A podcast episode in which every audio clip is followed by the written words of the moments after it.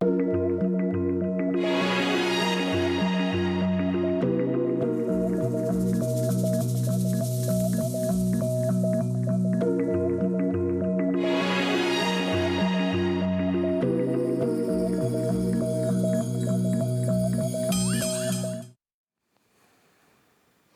Bonjour et merci de nous retrouver pour la foi prise au mot, votre rendez-vous de formation et de réflexion.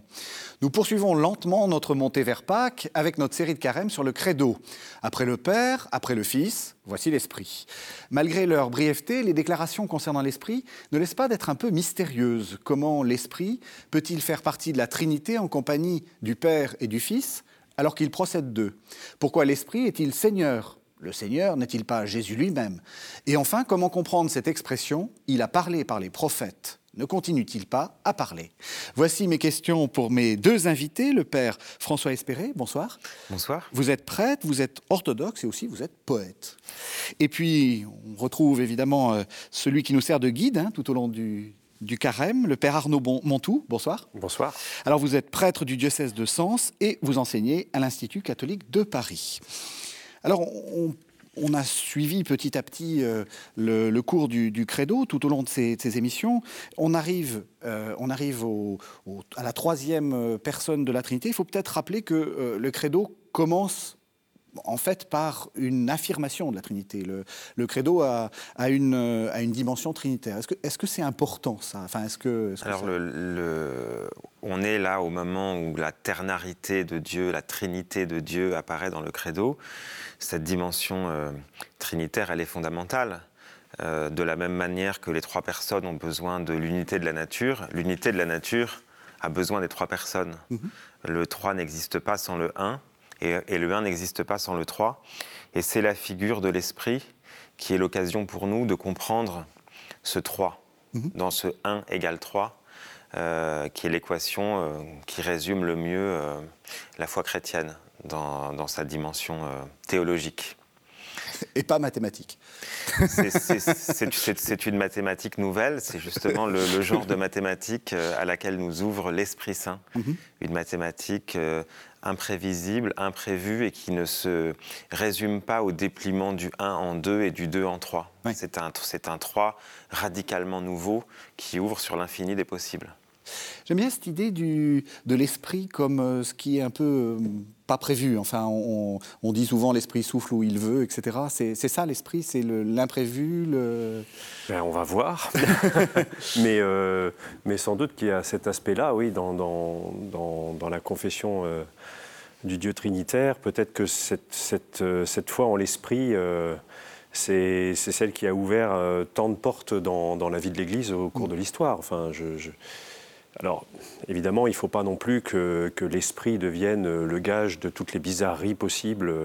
Ce n'est pas le but. Mais quand mhm. on regarde l'histoire, ce n'est pas le cas. Mhm. Souvent, les gens qui peuvent se revendiquer trop vite de l'esprit sont peut-être ceux qui l'utilisent un peu euh, pour eux-mêmes. Et par contre, il y a peut-être euh, bien des gens qui ne parlent pas beaucoup de l'esprit, mais qui, en vivent et qui véritablement sont reconnaissables, en quelque sorte, par cet imprévu qu'ils apportent euh, dans, la vie, dans l'histoire de l'Église. Enfin, je pense en tout cas. Hmm. Pourquoi ce terme de saint? Euh, pourquoi est-ce qu'on dit, euh, enfin, est-ce que c'est important de penser à cette, enfin, est-ce que quel est le sens à donner à ce, terme de saint? Parce que finalement, tout est saint. Jésus est saint. Ce terme saint, il est là, de mon point de vue, pour exprimer le, de la manière la plus claire et la plus indiscutable possible que l'esprit est de Dieu. Mhm. Euh, Dieu est célébré dans l'hymne trois fois sainte, mhm. et Dieu est trois fois saint en trois personnes différentes.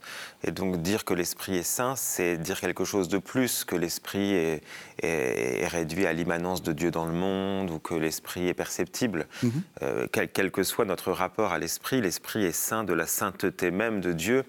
Et à ce titre-là, il doit être regardé aussi en tremblant et avoir toute notre révérence c'est pas parce qu'il pourrait nous sembler plus familier parce que plus invisible, mhm. qu'on doit lui adresser une moindre révérence.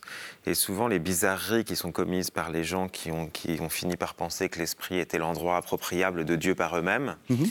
euh, ces, errements n'auraient pas lieu si la révérence à l'esprit était davantage enseignée. C'est-à-dire, euh, tout ce qu'on n'accorde pas à l'esprit dans la théologie et dans la foi revient comme refoulé souvent sous des mauvaises appropriations de l'esprit. C'est pour ça qu'il est si important de parler de l'esprit, de sa seigneurie, de sa divinité, de sa mmh. sainteté strictement équivalente en degrés à celle du Père et à celle du Fils. Vous voulez dire, euh, saint, c'est aussi ce sur quoi on ne met pas la main? C'est-à-dire, euh, le, c'est ça que vous dites? Alors, oui, c'est, ça, c'est l'ambiguïté de, de, ce mot Saint-Esprit. Euh, ce qui est saint, kadosh en hébreu, c'est aussi ce qui est séparé et le Saint des Saints est l'endroit où est l'endroit de Dieu qui est séparé de l'homme. Et, alors l'esprit, la plupart des gens ont l'impression que c'est la partie la plus fusionnée à eux de Dieu. C'est-à-dire Jésus, il le, il le regarde, le Père, ils osent à peine lever les yeux vers lui, et l'esprit, ce serait ce qui leur est, la partie de Dieu qui leur est intime et familière ce qui est, ce qui est une erreur. C'est-à-dire, euh, si l'esprit est invisible, c'est pas ça qui fait de lui la partie de Dieu qui nous est la plus intime. Mhm. Et donc, le fait que ça soit le Saint-Esprit et pas mon esprit, mhm. et pas euh, la dilatation de mon esprit vers Dieu, euh, c'est très important pour nous rappeler qu'il y a dans l'esprit quelque chose qu'il y a dans l'esprit Dieu même et qu'on ne peut pas s'approcher de l'esprit avec une moindre révérence mhm. que celle avec laquelle on s'approche du Père et du Fils. Oui, j'aime beaucoup entendre ça, parce que sans doute ça nous rappelle aussi que euh, la, proximité de Dieu par l'Esprit vis-à-vis de nous n'est justement pas effectivement une occasion pour nous d'une appropriation. C'est pas, ça ne devient pas mon esprit ou, une dilatation du mien, comme vous dites. Et en même temps, ça permet l'union. et, ça nous rappelle aussi un peu ce que c'est qu'une union, une alliance c'est pas c'est pas une fusion justement. Mhm. C'est pas peut-être que déjà ça nous dit quelque chose aussi sur sur nos relations humaines qui, qui découlent des relations divines. Ce que ce que nous sommes, ce que nous essayons d'être dans nos dans, dans, dans, notre vie euh, d'hommes et de femmes euh, sur cette terre, dans nos relations sociales, euh, de couple, de famille, etc. Comment est-ce que ça peut être justement inspiré par Dieu, mhm. comme n'étant pas de l'ordre de la fusion, mais étant de l'ordre de l'union et donc, avec cette juste distance et cette, euh, cette révérence dont vous, dont vous, parlez, je trouve que c'est porteur pour le mhm. coup. Alors, en même temps, vous dites euh, proximité. Euh, j'ai l'impression aussi que, alors là, c'est peut-être, il y a peut-être une, distinction catholique orthodoxe. J'ai l'impression aussi qu'il y a beaucoup de gens pour qui l'esprit euh, ça n'existe pas. Justement, l'invisibilité de l'esprit, euh, la difficulté de comprendre le lien entre le Père, le Fils, l'Esprit, fait que... je ne sais pas si vous avez cette impression-là. Euh, Alors, que c'est l'oublié, le grand oublié de la Trinité le, ça a été un petit peu l'oublié de la Trinité en Occident, mhm. ce qui est lié aux, conditions intellectuelles et de civilisation occidentale. En revanche, en Orient, mhm. Et dans l'orthodoxie, euh, l'Esprit Saint n'a pas été oublié pour la simple et bonne raison que le, la théologie orthodoxe et la sensibilité orthodoxe part du 3 pour remonter vers le 1, là où la théologie en Occident a tendance à avoir redécouvert le 3 par par dépliement et par déploiement du 1. Mhm. Donc le fait que quand vous allez dans une église orthodoxe, vous voyez les gens faire entre 100 et 200 fois le signe de croix pendant une seule liturgie, euh, c'est pas un fétichisme du geste, c'est une confession obsessionnelle de Dieu dans sa, dans sa Trinité. Mhm. Et on passe notre temps, le prêtre passe son temps à répéter Père, Fils et Saint-Esprit, et les gens se signent euh, à la mesure de ça. Donc l'Esprit n'a pas été euh, l'esprit a été un petit peu, d'un point de vue oriental, oublié en Occident, mais il revient euh, en ce moment beaucoup, et c'est une des grandes grâces de l'œcuménisme et du dialogue interreligieux, c'est que chacun redécouvre euh, ce qu'il a perdu, personne n'ayant le tout des sensibilités, et chaque sensibilité ayant développé davantage une partie. Mais effectivement, être chrétien en sous-estimant l'esprit, intellectuellement ou en sous-estimant l'esprit dans son expérience de prière, c'est être un chrétien incomplet. Le christianisme n'est pas un père et un fils dans un, dans un enveloppement d'esprit. Le christianisme, c'est un père, un fils et un esprit. Vous êtes d'accord? Oui, oui, oui. Vous n'êtes pas un obsessionnel, vous ne faites pas des, signes de croix tout le temps, mais en même temps, il faudrait peut-être le faire. sans doute, sans doute, sans doute. Mais en tout cas, je, Je je pensais en vous entendant à, l'histoire occidentale justement, hein, parce que vous, vous introduisiez votre réponse de cette manière-là. Et c'est vrai qu'en Occident, euh, sans doute le christianisme en Occident a été beaucoup marqué par la question de, enfin, c'est beaucoup centré sur le Christ, ça c'est une évidence, mais c'est sans doute lié aussi à, son histoire et, à son déploiement et à ce sens de l'histoire justement qui est peut-être apparu à une époque, euh, à l'époque médiévale. Euh, le père Chenu euh, avait, parlé de cela, cette, cette, cette conscience, cette, cette, découverte de la conscience et cette découverte de l'histoire, en particulier au XIIe siècle. Et peut-être qu'en Occident, on a justement centré sur l'histoire à partir de l'histoire humaine du Christ, mais on a oublié peut-être pendant un temps que celui qui portait cette histoire et qui, portait l'Église dans, dans l'histoire, c'était l'Esprit. Mm. Et, donc on, s'est focalisé peut-être plus sur le, sur, le, sur le point de départ qui permettait de penser l'histoire et moins sur celui qui était un peu le vecteur de l'Église dans l'histoire. Mmh. On a là les, deux angles morts. On a l'angle mort occidental euh, d'une histoire qui fait fi de l'esprit, un angle mort oriental d'un esprit qui fait fi de l'histoire. Mmh. Et donc si on prend l'extrême de chacune de ces sensibilités, on a un christianisme imparfaitement incarné, euh, ou bien très bien incarné de, manière anhistorique, c'est-à-dire mal incarné, ou bien très bien incarné euh, dans l'histoire, mais une histoire qui semble écraser euh, l'esprit et qui fait notamment et, qui serait une histoire qui viendrait après la révélation close qui aurait été le temps de l'esprit. Donc, une, bon.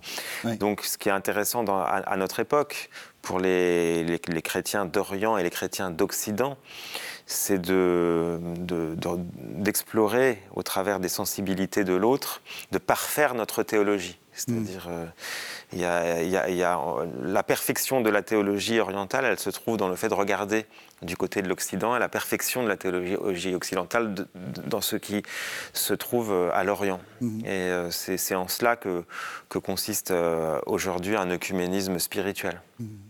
Voilà une belle déclaration d'œcuménisme en tout cas. Oui, tout à fait. Alors, je crois en l'Esprit Saint qui est Seigneur. Donc vous avez dit, c'est une manière de, c'est une manière de, rappeler qu'on ne met pas la main sur l'esprit, qu'il est, qu'il est, qui mérite. Euh, euh, d'ailleurs, on va le, on va le redire à la fin. Hein, il reçoit même adoration et même gloire que le Père et le Fils. Euh, est-ce que ça dit aussi autre chose? Est-ce que ça dit qu'il est aussi le Seigneur de l'Église? Est-ce que ça dit qu'il est notre Seigneur? Là, alors je ne suis pas un, théologien émérite, mais dans mon souvenir, la Seigneurie de l'esprit, elle a été beaucoup euh, débattue au moment des conciles et mm. c'était un grand combat, je crois, notamment de Grégoire de Nazianze, euh, au moment où justement on risquait d'écarter l'Esprit Saint. Alors que celui qui nous dit d'intégrer l'Esprit Saint, c'est le Christ. Vous baptiserez au nom du Père, du Fils et du Saint-Esprit. Donc, le, donc le, fait d'affirmer la Seigneurie de l'Esprit, ça, participe à la même logique que d'affirmer la sainteté de l'Esprit. C'est-à-dire le risque de l'Esprit euh, le risque pour nous avec l'esprit, c'est d'en faire un Dieu moindre, c'est d'en faire un adjuvant, c'est d'en faire euh, une énergie particulière de Dieu, un nom particulier de Dieu, si on parle d'un point de vue hébraïque. Et en affirmant que l'Esprit euh, est Seigneur, comme en affirmant que le Fils est Seigneur, on empêche euh, on empêche cette Trinité de devenir une dégradation du Père dans le Fils et une dégradation du Père et du Fils dans l'Esprit. C'est ça l'affirmation de la Seigneurie de l'Esprit. Il y a aussi, donc, oui, euh, tout à fait. Et, du coup, euh, je reviens sur cette idée de, Pentecôte. le fait que le que l'esprit soit aussi Seigneur, euh, parce que c'est vrai qu'on a l'impression avec les métaphores, euh, euh, les métaphores qui viennent d'ailleurs de, Paul, le, Christ est la tête de l'Église, c'est son corps, l'Église, etc. On a l'impression que l'esprit ne gouverne pas l'Église, alors que ce que nous semblerait nous dire la Pentecôte, c'est qu'il y a quelque chose de cet ordre-là. Il, est aussi le Seigneur de l'Église. Alors Paul est Paul est extrêmement christocentré. Ah, C'est-à-dire il accorde énormément, il accorde énormément d'attention euh, au, Christ et, il permet de donner les contours de la, du statut si particulier du Christ, vrai homme et vrai Dieu. Mais comme on ne pouvait pas lui demander d'absolument tout faire, Paul, effectivement, il, parle peu de l'esprit et c'est pour ça que la théologie euh, de l'esprit a, a, mis plus de temps à se fixer. C'est-à-dire qu'elle avait moins de, de fondations dans les textes de Paul. Mais c'est ça aussi l'esprit. C'est cette partie de Dieu qu'il revient aux hommes de formuler. Et donc, ce n'est pas, pas un hasard s'il si, a été peu écrit de l'esprit dans le canon, et si euh, c'est comme s'il il, nous revenait à nous, autres hommes, d'en parler. Alors, je ne dis pas euh, pour ajouter à la révélation ou pour, euh, ou, pour trop, ou, pour contester le fait que tout a été accompli. néanmoins, l'esprit est la personne de Dieu qui a besoin d'une voix humaine pour dire qui elle est aujourd'hui, plus que le Fils. Ça, c'est intéressant. Je ne l'ai jamais entendu, cette, cette idée-là. Euh, vous voulez dire quoi? Vous voulez dire, euh, euh, au fond, c'est. bon, le Père est à jamais inatteignable, et tous les textes nous le disent. Le Fils, on en sait presque trop. Et l'Esprit. Le Fils, on, en sait, on sait du Fils ce qu'on doit savoir du Fils. Et il est, et il est difficile et dangereux de, parler du Fils euh, euh, sur ce qui a été dit du Fils. De l'Esprit, il nous a tout simplement été signifié euh, par le Christ qu'il était une des trois personnes au travers desquelles la nature de Dieu est. Euh, mais en dehors de ça, on ne sait pas grand-chose. Alors après, on, peut, on, a plein d'indications sur l'œuvre de l'esprit dans l'économie, du monde, euh, dans toute la Bible. Mhm. Mais hum, il ne nous est pas interdit de parler de l'esprit. Jésus ne nous a pas dit ne parlez pas de l'esprit. Euh, donc, de mon point de vue, l'être humain est invité à explorer l'esprit et l'être humain a le droit de prendre le risque de parler de l'esprit, parce qu'en fait, on ne peut pas parler de l'esprit sans l'esprit. Uh-huh. Donc en fait, parler de l'esprit, c'est laisser par l'esprit parler en nous. Hmm, c'est oui, oui. C'est original. Oui, oui, oui, tout à fait. Et ça rejoint, ça rejoint un peu ce qu'on avait vu dans un, dans un autre article, dans un précédent article, quand on avait dit, c'est effectivement là qu'on avait dit, par l'Esprit Saint, il a pris chair de la Vierge Marie.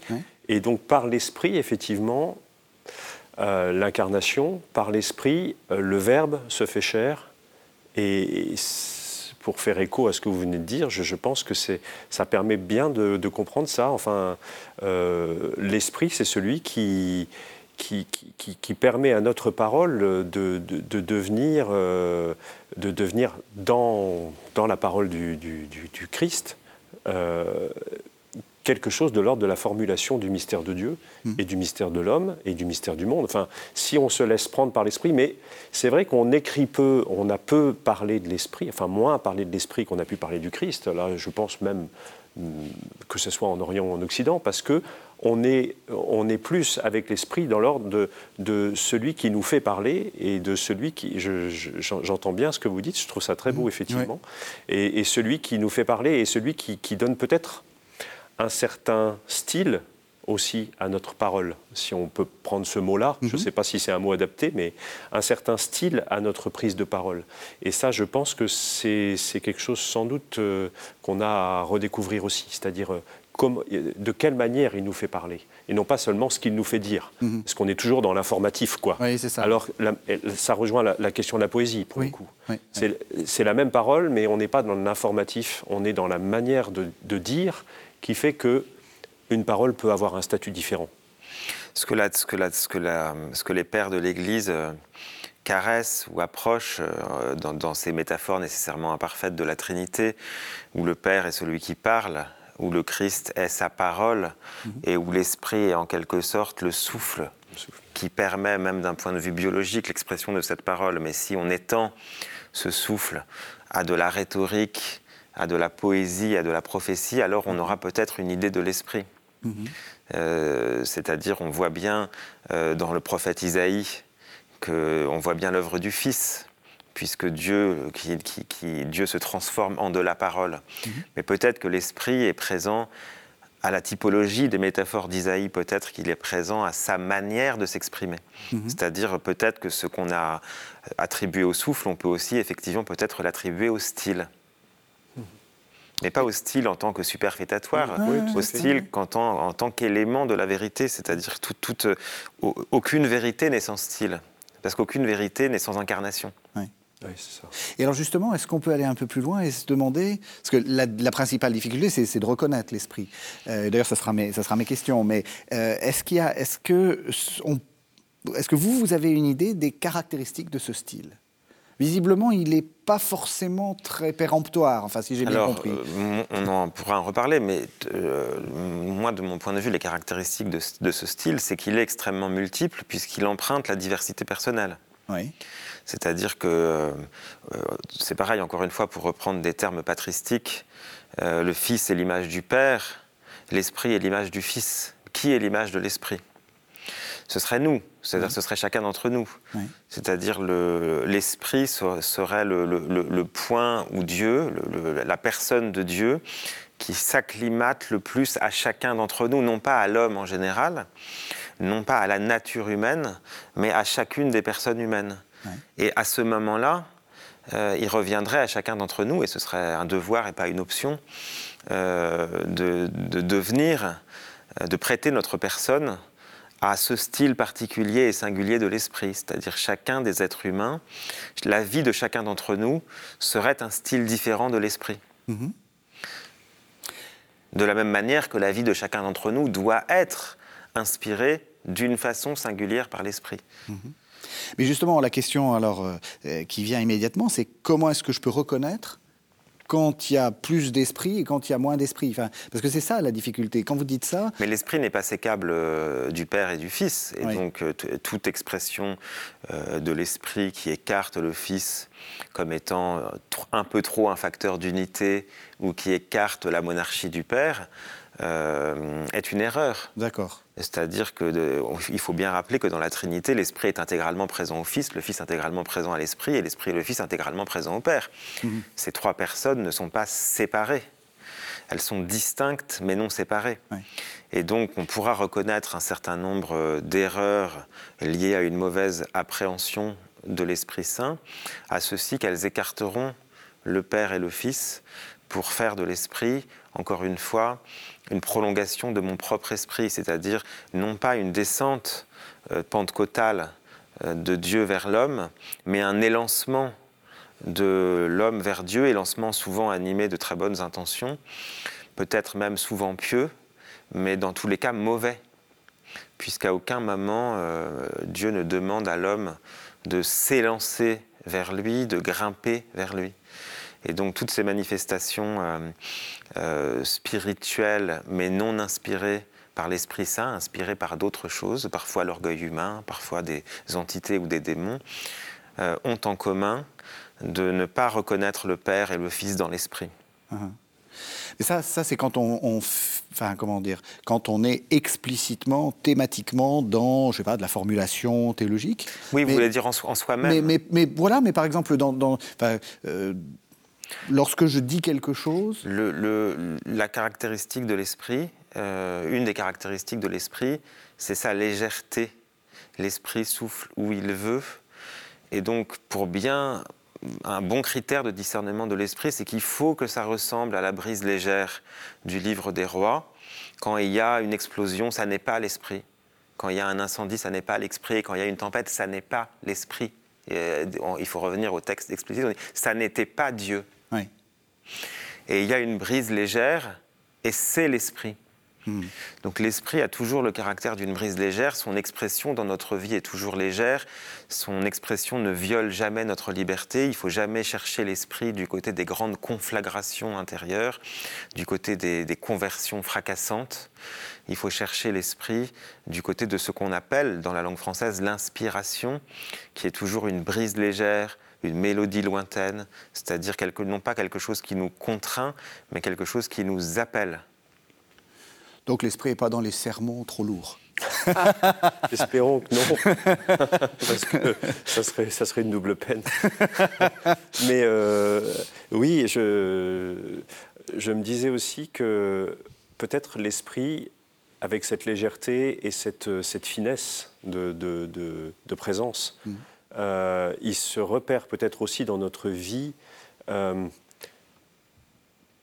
par l'épaisseur en même temps, paradoxalement. Je ne sais pas si on peut dire ça, mais mm. là, je, le pense là, très librement comme ça. Mm. Par l'épaisseur humaine, c'est-à-dire que si effectivement notre vie doit être euh, une, expression de Dieu par l'esprit, il faut que ça soit vraiment humain. Or, il y a parfois la tentation de penser que là où il y a de l'esprit, il y a de l'éthéré. Là où il y a l'Esprit de Dieu, il y a du. Surtout, euh, tout doit être dans le retrait du monde, dans le retrait de l'humanité, dans le retrait de. Surtout ne rien aimer, ne rien toucher, ne rien faire. On est, plus on est saint, plus, plus on est, euh, plus, plus, on va être expression de Dieu par l'Esprit, plus on va être euh, dans des réalités spirituelles, autrement dit, désincarnées. Mhm. Alors qu'en fait, ah c'est oui, pas ça. Ce serait terrible. Bah, c'est-à-dire que si l'œuvre de l'incarnation est défaite par l'esprit, c'est absolument terrible. Par ailleurs, euh, la, manifestation de l'esprit à la Pentecôte est une manifestation on ne peut plus incarner, puisqu'on a ces langues de feu, donc avec, encore une fois, cette appropriation particulière de l'esprit à chacun des êtres humains, mais on a aussi les langues. Et la langue est l'endroit absolue de l'incarnation de Dieu, puisque le Christ est le Verbe, mm. et que Dieu crée le monde par dix paroles. Donc euh, euh, tout ce qui est incarné euh, passe par la parole. Donc tout ce qui, tous les gens qui veulent utiliser l'esprit pour fuir le monde qui croient trouver Dieu, mais qui fuient Dieu dans le monde, donc qui concrètement tournent le dos à Dieu, tournent le dos à l'incarnation, et rendent la religion chrétienne la plus vaine des religions, parce que la religion chrétienne privée de l'incarnation, tout est mieux qu'elle. Elle s'effondre sur elle-même. Mmh, mmh, donc l'esprit, l'esprit euh, ne, joue certainement pas en désincarnation, mais l'esprit joue en inspirant euh, l'incarnation, et c'est-à-dire idéalement euh, quelqu'un de saint c'est quelqu'un d'infiniment d'épaisseur humaine, animé de la légèreté de Dieu. Euh, à l'inverse, euh, quelqu'un qui euh, est un peu erratique au plan spirituel, ce sera quelqu'un de très très très léger dans son incarnation, mais qui sera battu par les vents. Mais quels vents? Sans doute pas ceux de l'esprit, ou marginalement ceux de l'esprit. Donc l'esprit, il vient. la vocation de l'esprit, c'est de venir dans notre chair. Dieu souffle dans nos narines. Euh, la, destination du souffle divin, c'est de rentrer dans notre chair. Il a créé l'homme de cette manière-là. C'est-à-dire, il l'a créé avec deux souffles, un souffle de sa parole et un souffle de son souffle. C'est-à-dire, il l'a créé avec le Verbe et avec l'Esprit. Mhm. Et en même temps, vous l'avez dit, euh, le côté très spectaculaire, euh, genre je suis inspiré par l'esprit comme si j'étais inspiré par un démon. Enfin, le, fait que, euh, vous voyez, ce qu'on ce qu'on qu'on montre quelquefois d'une sorte de de, de, prise de tout l'individu par l'esprit, ça vous dites, il faut s'en méfier un peu. Enfin, c'est pas, forcément le c'est pas forcément le, chemin habituel, quoi. Dans une religion, dans une foi trinitaire, dans un Dieu qui est une seule nature en trois personnes, tout déséquilibre dans le rapport du cœur et de l'esprit à ces trois personnes est mauvaise. C'est-à-dire que si le christianisme est écrasé sous la figure du Père, alors il devient une espèce de, best-of du mauvais Freud. Hmm. dans le rapport de l'homme à Dieu. oui, vous voulez dire le, Dieu pervers, enfin le un, Dieu qui... Dieu, un, Dieu exclusivement père, écrasant, dominant, oui, et puis qui sacrifie son propre fils. Voilà, si, le, si, le, si on est totalement obsédé par la figure du Fils et par la figure du Fils souffrant euh, au point d'omettre euh, la résurrection et au point d'omettre euh, l'amour de Dieu pour les hommes, c'est mauvais. Et de la même manière, si on est obsédé par cet esprit qui nous autorise tout et qui finit par faire de nous d'autres dieux, il y a une dimension, il y a vraiment un risque babélique dans l'esprit. Hein. Mm. C'est-à-dire que les, les, gens qui se, qui se jettent dans l'esprit en pensant qu'il est l'endroit de la liberté en Dieu, euh, il y a de fortes chances qu'ils se retrouvent dans des sortes de Babel, mais des Babel qui n'auront même pas la vertu d'être construites en pierre. Mhm. Des sortes de Babel personnels et qui constituent des vrilles et que beaucoup de prêtres connaissent dans leur suivi spirituel euh, de leurs paroissiens. Donc euh, il y a un danger à, à, donner à l'esprit la prééminence, comme il y a un danger à donner au Fils la prééminence et au Père la prééminence. La seule manière de ne pas être en danger, c'est de se situer dans une vraie et véritable Trinité. Hmm. Vous êtes d'accord? Oui, je suis, je suis tout à fait d'accord. Et, et, je pensais aussi à, tout ce que l'esprit euh, peut avoir de surprenant dans justement ce qu'il fait, ce qu'il inspire dans, dans tant de vies dans lesquelles nous ne serions peut-être pas très enclins à reconnaître la présence de Dieu. Parce que justement, ça sort des cadres dans lesquels on enfermerait de manière un peu archaïque euh, l'action de Dieu, même, même Trinité, parce que de fait, on, voit bien que le danger, c'est de professer la Trinité, mais, mais de continuer à rester dans des cadres qui sont des cadres quasiment de religion archaïque. Euh. Et je pense qu'en fait, il y a des gens qui pourraient apparaître euh, à des à des spirituels, euh, de, à, des spirituels habituels, je, dirais, je ne sais pas si mm. c'est un terme très beau, mais euh, à des gens qui pourraient paraître très loin de Dieu, alors qu'en fait, il y a un véritable travail de fermentation en eux, à travers leur, euh, leurs intérêts dans le monde, leurs leur, leur questionnements, même leurs blessures. Il y a quelque chose qui, qui est en, en vrai travail et qu'on ne verra pas naturellement parce que ça ne prend pas, euh, ça ne prend pas les, les, les, extérieurs, les apparences de, quelque chose de spirituel. Oui, là, je, peux, je suis obligé de vous servir votre, votre préféré, Marie-Noël. Enfin, je veux dire, non mais, non mais c'est tout Non mais vraiment, parce que quand on lit la poésie de Marie-Noël, on se dit, elle raconte des trucs sans intérêt, et puis il se passe rien, et puis elle parle même pas de Dieu. Et en fait, Dieu est là tout le temps. Oui, et, on dit souvent de Marie-Noël, oh Marie-Noël, euh, quand on sort des, poésies un peu, euh, des poésies qui peuvent sembler un peu gentilles, et quand on se plonge dans un certain nombre de ses œuvres qui sont sombre aussi, hein, et mm. violente. Mm. Et euh, il y a beaucoup de gens qui disent Oh, Marie-Noël, Marie-Noël, elle a, elle a. Comment j'ai entendu souvent cette expression Elle a des états d'âme quand même, elle est, un peu, elle est un peu compliquée, elle est, toujours un peu sombre, elle est toujours Oh, moi je dis pas trop Marie-Noël. Parce que... Mais en fait, Marie-Noël, elle est, elle est vraiment témoin de ça, elle est témoin de ce travail puissant de Dieu en l'homme qui euh, est un travail tellement intérieur et, parfois dans des, qui, prend des, des aspects euh, douloureux. Mm. Mais il y a tant de gens qui souffrent et qui sont travaillés par l'esprit à l'intérieur de leur souffrance. Ce n'est pas Dieu qui les fait souffrir, mais c'est Dieu qui, qui vraiment entre à l'intérieur même de chaque plaie, de chaque fractuosité de notre existence et qui, qui l'habite en mm. fait. Et ça, là, il y a des choses qui se passent. On sera, à mon avis, très surpris quand on sera dans la réalité du royaume mm. de voir ceux qui ont été vraiment travaillés par l'esprit justement, en, écoutant cela, on a l'impression du coup que euh, si je vous suis tous les deux, l'esprit, c'est ce qui est pas banal. C'est l'expression pas banale, la poésie, le, les, choses pas habituelles. alors là, effectivement, avec cette, avec cette transition, on aborde l'œuvre de l'esprit. Oui. Jusqu'à maintenant, on a plus parlé de la personne de l'esprit euh, mhm. dans, la, dans la Trinité. là, on est sur l'œuvre de l'esprit dans le monde, qui effectivement, d'une manière mystérieuse, euh, va chercher euh, les gens dans les périphéries de l'humanité et chacun dans ses propres périphéries.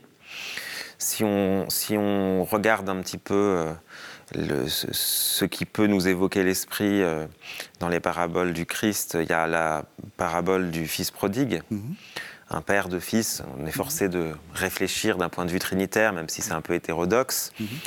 Et l'esprit, c'est ce, ce second fils qui part loin, qui va voir, euh, qui dilapide le bien avec des prostituées, c'est-à-dire qui va dans les extrémités, euh, puis qui revient à son père, parce que le, mouvement de l'esprit, euh, encore une fois, n'est pas de se séparer de la Trinité, mais le mouvement de l'esprit, dans l'économie, ce serait comme la partie de Dieu qui part au plus loin de Dieu qui embrasse absolument le tout du monde, le plus grand malheur du monde, le plus grand profane du monde, pour le réintégrer. Mm-hmm.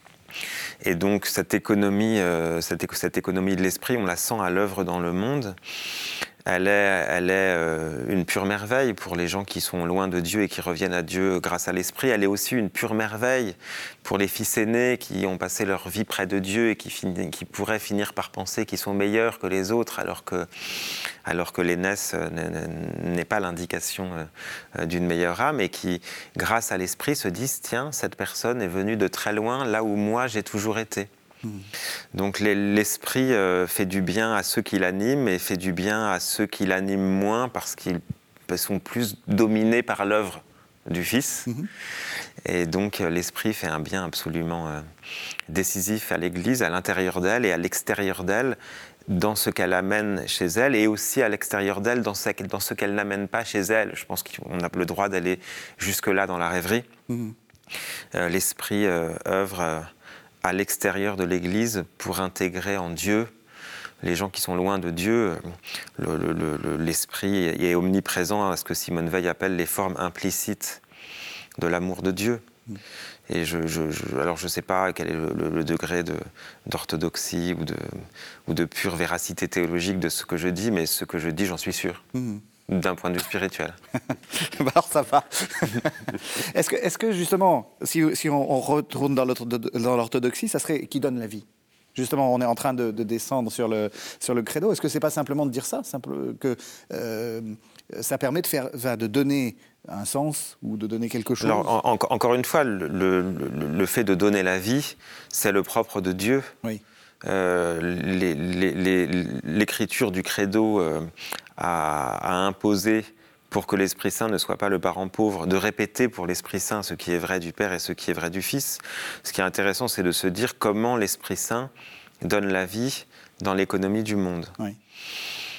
Alors encore une fois, l'Esprit Saint donne sans doute la vie à l'endroit de la singularité de chaque vie. Hmm. C'est-à-dire que le, Fils va donner la vie de l'humanité en chaque homme, et l'Esprit Saint va me donner ma vie à moi.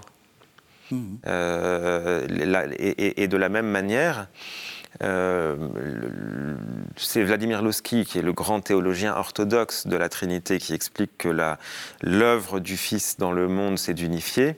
L'Église et son corps, il rassemble tous les hommes, il produit la rédemption de l'ensemble de l'humanité. Et l'œuvre du Fils, l'œuvre de l'Esprit, c'est de diversifier. Le, Fils est adressé à la nature humaine et l'Esprit est adressé à la personne humaine. Mm. Donc, à quel endroit l'Esprit donne vie À qui l'Esprit donne-t-il vie? L'Esprit donne vie à ce qui, en moi, est unique. À, à, ce qui fait que mon nom dans le livre de vie n'est pas comme le nom d'un autre dans le livre de vie. L'Esprit anime cet endroit de la vie. Hmm. Là où le Fils, encore une fois, dans l'économie du monde, hein, on, a quitté les zones de, spéculation sur Dieu, là, là, où le Fils passe son temps à me rattacher, moi qui voudrais trop me singulariser, moi qui me sens trop seul, à me rattacher à la nature humaine, puisque trois personnes, une nature en Dieu, et 100 milliards de personnes, une nature humaine. Hmm. Donc il y a entre, entre mon prochain et moi mystérieusement un rapport avec le lien qu'entretiennent ces trois personnes du Fils, mm. du Père et de l'Esprit. Mm. Vous êtes d'accord? Oui, oui, oui. Et hum, l'Esprit Saint, chez nombre de théologiens médiévaux, est, appelé celui qui multiplie, le multiplicateur. Et, effectivement, là, en vous entendant, j'avais une image, euh, parce que j'ai entendu il y a peu de temps euh, une émission qui parlait de, de, la forêt euh, amazonienne, tout simplement. C'était pas sur KTO. C'était pas sur KTO, désolé. Mais c'était très intéressant. Quand même. Quand même. Et il y a cette vous savez, cette réalité-là, je crois que ça s'appelle la canopée, c'est ça C'est au-dessus, là, au sommet de, la, de la forêt. Alors, j'avais cette image parce que finalement, euh, euh, on, part comme ça et on monte dans des dans, des, dans, cette espèce de multiplication où on va euh, à l'extrémité de la, de la, création en quelque sorte, et on se retrouve à cette, euh, à cette, euh, cette espèce de surface lointaine sur laquelle tout est démultiplié à l'extrême en, quelque sorte. Et en fait, on s'est rendu compte, ce que disaient les scientifiques sur ce, sur ce, sur ce territoire équatorial particulier, là, ils disaient que c'est assez étonnant de, de, de voir qu'on on s'est rendu compte à cet endroit-là qu'en fait il y avait des millions d'espèces mm. en fait supplémentaires par rapport à ce qu'on connaissait euh, de, vivants. et, en fait, j'avais cette image en vous entendant parce que l'esprit, c'est celui qui effectivement va singulariser chaque être. Euh, humain et puis même euh, chaque être, chaque être de la création. Il est, il est celui qui, qui, pousse chaque, chaque vivant et, chaque, chaque existant dans, dans ce qu'il a de plus, de plus vrai, de plus, de plus particulier, et en même temps euh, tout cela, il l'unifie. Euh, C'est-à-dire que d'un point de vue vraiment intuitif, encore une fois, mais d'un point de vue un peu inspiré, si la vie répond d'une manière ou d'une autre à une fractale, mm. euh, on sait bien qu'une fractale, donc c'est quelque chose dont, la, dont, le périmètre croît indéfiniment, mm. mais dont la surface reste identique, puisque tout ce qui est augmenté est soustrait. Et donc la fractale, c'est on part d'un carré, il aura toujours la même aire, mais son périmètre va augmenter à l'infini. L'esprit, c'est dans la fractale ce qui ne cesse de s'étendre hmm. et de se singulariser. Et le Fils, c'est dans la fractale le fait que cette extension, elle reste toujours profondément solidaire du 1. Hmm. Parce que si on laisse faire euh, l'œuvre de l'esprit dans la création et dans le cosmos euh, sans le rattachement au 1, hmm. à ce moment-là, on est dans une espèce d'infinie fragmentation. Et donc l'œuvre du Fils empêche la fragmentation. Et, on voit bien que dans certaines euh, églises qui ont été trop loin dans la valorisation de l'esprit, on est coupé de l'ecclésia, de l'église du Christ. Et qu'à l'inverse, dans cette très grande préservation qu'a fait l'Église catholique en Occident de l'unité, cette diversité, cette fractale a pu parfois un peu pâtir. Hmm. C'est-à-dire, elle a été le monopole des âmes d'élite, des mystiques et, de, et, des, et des saints inconnus. Mais hmm. elle elle, le plus grand nombre a pu en être éloigné. Hmm. Et ça change aujourd'hui. Mais effectivement, on a notre, notre esprit qui nous donne dans la vie cette vie-là. Hmm. J'aime beaucoup ce que vous dites parce que c'est vous, vous, pensez tout le temps, et ça c'est vrai que c'est quelque chose auquel il faut qu'on soit très sensible. Vous pensez tout le temps les trois personnes en tension. Enfin en tension, euh, ils sont pas en, ils sont pas en combat, mais vous les pensez ensemble. C'est vrai que moi j'ai toujours tendance à, il y a le père, il y a le fils, l'esprit. Vous, vous c'est ensemble. Elles sont, euh, on peut par, euh, on est forcé parce qu'on est fragile, qu'on est faible, qu'on est des hommes et qu'on a une vie de parfois les penser séparément, mais idéalement, ou en tout cas quand on réfléchit, on doit les penser ensemble, hmm. car elles sont distinctes mais non séparées et que notre pensée doit s'astreindre à les approcher d'une hmm. manière distincte et non séparée, comme notre pensée doit s'astreindre à les, à les penser d'une manière une, mais non fusionnée. Hmm. C'est cette espèce d'endroit du 3 égale 1 qui est inconfortable pour les rationalistes, qui est contrariant pour les mystiques d'autres religions, quoique assez souvent ils viennent pas très loin de cette zone du 3 égale 1. Euh, et c'est cet endroit auquel les chrétiens doivent s'astreindre. Hmm. Et, c'est cet endroit auquel ils ne s'astreignent pas assez. Hmm. ça, ça sera l'effort de carême aussi. Oui, ça peut être. c'est vrai qu'on oublie, on oublie que les personnes sont relationnelles, hmm. qu'elles, ne sont que relations. Et donc, euh, si, on, si on oublie de les penser en relation les unes avec les autres, si on fait des relations quelque chose qui n'est pas en relation, ça n'a plus aucun sens. Mais en tout cas, ce qu'on vient, tout ce que vous venez de dire, euh, on ne va pas repartir sur ce sujet-là, mais ça, pourrait, ça pourrait quand même être intéressant de faire le lien, évidemment, pour le coup, avec un penseur comme Teilhard, mhm. dont on a déjà parlé. Euh, et, c'est parce que là, pour le coup, cette, démultiplication à l'infini et en même temps cette unification euh, dans un même mouvement, tel que c'est pensé par, Teilhard de Chardin, c'est quand même là, pour le coup, la, preuve, là aussi, qu'on avait affaire à une, une pensée profondément traditionnelle. Oui alors qu'elle a été, euh, elle a été vue comme étant euh, moderniste, moderniste et, mm. dangereuse, alors qu'en fait, elle a ramené à quelque chose de profondément traditionnel. Mm. Oui, c'est un, un, élément de profondément traditionnel, profondément spirituel, profondément biblique. Mm. C'est que on, est aussi par ailleurs, on va élargir euh, le champ, mais on est aussi dans les fondamentaux de, la mystique juive. Mhm. On est aussi dans les fondamentaux euh, de la Kabbale, mhm. euh, du racidisme. Euh, et c'est très beau, mhm. et c'est très rassurant, et c'est très intéressant de savoir que cette ternarité de Dieu que, que, nous, on a en pleine révélation sous la forme d'une Trinité, elle a été perçue par tous les gens qui, à toutes les époques, ont été, ont été prendre dans la Bible la source de la vérité, c'est-à-dire les gens qui se laissent inspirer par la Bible, arrivent ici, arrivent à cet endroit. Mhm. La grande question pour nous en 2023, c'est pourquoi sommes-nous, nous autres chrétiens, si peu inspirés par la Bible? Ça, c'est pas moi qui vais vous dire qu'il ne faut pas être inspiré par la Bible. Euh, alors on va maintenant passer à des choses qui fâchent. Il procède du Père et du Fils. Euh, qu'est-ce que ça, enfin, quel est le sens de ça, enfin, et d'où ça vient cette histoire? Alors, il serait trop long et, pas, pas, forcément nécessaire de revenir euh, à d'où ça vient. ce qui est important, c'est de, il y a deux manières d'aborder la question de la Trinité. Donc, comme on l'a dit, il y a une manière qui est, qui est liée aux hypostases et à la Trinité, de manière mmh. très théologique. Mmh. Et si on réfléchit sous cet angle-là, les orthodoxes disent euh, l'Esprit doit procéder uniquement du Père parce que la, la, nouveauté et la singularité de chaque personne doit être totale, et que ce serait une moindre nouveauté pour l'esprit que de, procéder du Père et du Fils que de mm. procéder du, Père. Donc il y a... Pardon, pour être très clair, donc le Fils procède du Père et l'Esprit procède du Père. Ça serait, non, le, Fils est engendré oui, et l'Esprit procède. D'accord. Et pour euh, l'Orient, toute manière de faire surgir le Fils dans la relation, dans la procession de l'Esprit par le, par le Père est une manière d'atténuer l'égalité des trois. Mhm. Mais là, quand je dis ça, on est vraiment dans une réflexion trinitaire sur les hypostases. Si je reviens ici-bas dans notre monde, dans l'économie du monde, l'Esprit se manifeste effectivement par le Fils et au travers du Fils.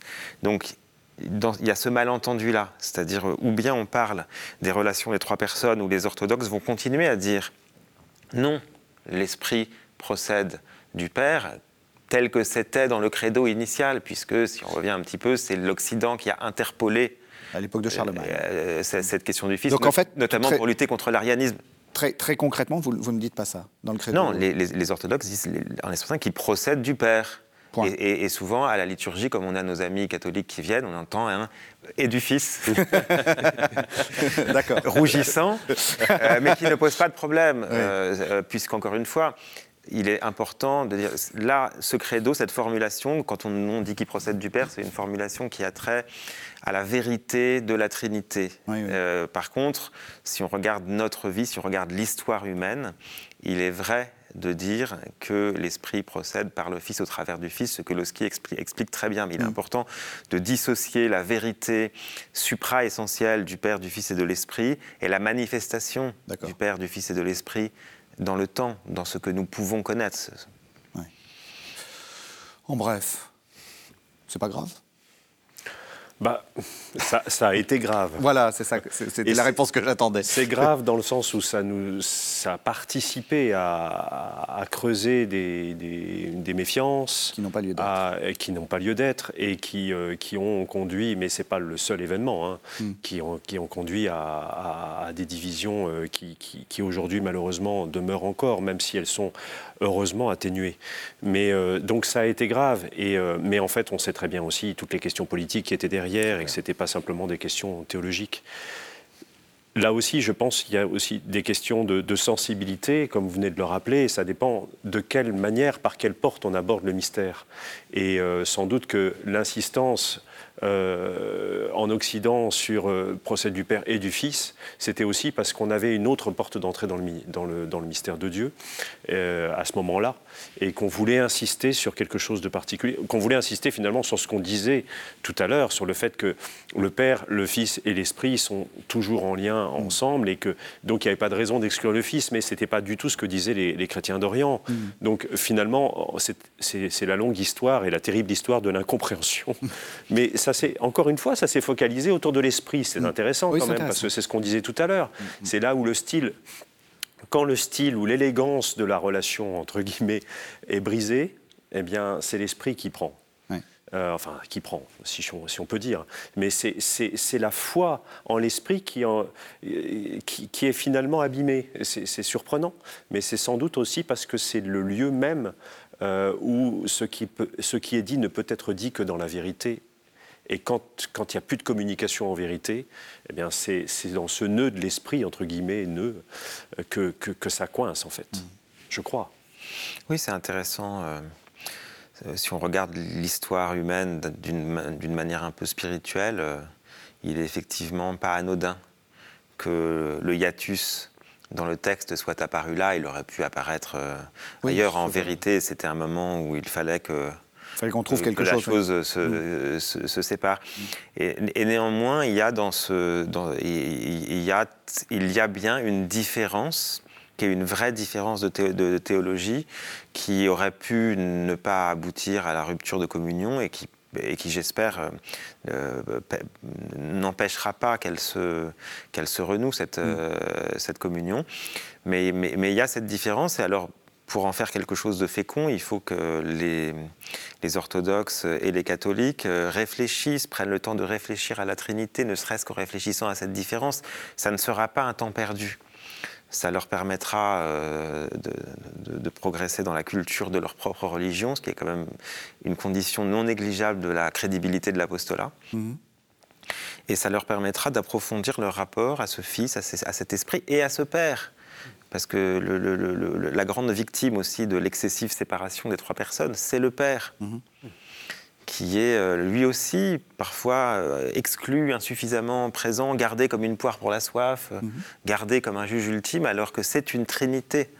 Ce n'est pas une trinité qui se déploie dans le temps, c'est une trinité éternelle, mhm. qui est permanente, pérenne, immuable. L'immuable divin se joue dans ce trois. Et donc il faut se garder aussi de faire du Père l'origine, du Fils euh, le Rédempteur il y a maintenant un peu de temps et de l'Esprit Saint le perfectionneur euh, de ce qui peut encore être perfectionné. Ça, c'est, tout ça, c'est une erreur grave. Et ben voilà, ça sera le mot de la fin. enfin, pas tout à fait le mot de la fin. Qu'est-ce qu'il faut retenir de cette émission? Oh, oh. À chaque fois, c'est. C'est l'épreuve. À chaque fois, c'est l'épreuve. Et, parce que ce qu'on, aurait pu avoir comme idée euh, il y a, y a il y a une heure, c'est pas c'est pas c'est pas pareil maintenant. Euh, peut-être euh, peut-être je dirais euh, en entendant tout ce qu'on vient d'entendre que on pourrait retenir l'idée que l'esprit c'est celui qui nous fait véritablement être nous-mêmes, enfin qui me fait être moi-même, mmh. mais sans du tout me me faire être moi-même contre les autres. Et c'est celui qui me fait être moi-même pour les autres. Et là, il y a sans doute un signe de reconnaissance de l'esprit. Enfin, il me semble que c'est quelque chose euh, euh, qui, était un peu prégnant sous, ce qu'on a pu dire. Mhm. Oui, une singularité qui, m'ouvre semblable. Voilà. C'est un, mystère, mais ce serait un peu comme ça. C'est ça. François Espéré, vous venez de faire paraître aux éditions Des Clés de Brouwer Descendre vers la résurrection. Vous avez 20 secondes pour nous dire de quoi il s'agit.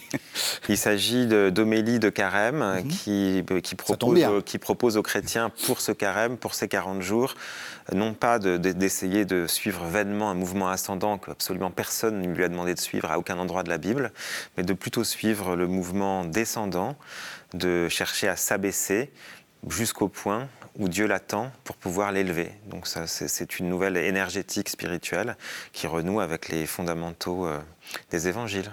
Merci beaucoup. Donc, Descente vers la résurrection aux éditions des clés de Brouwer. Merci beaucoup. Merci à tous les deux. Merci. de nous avoir suivis.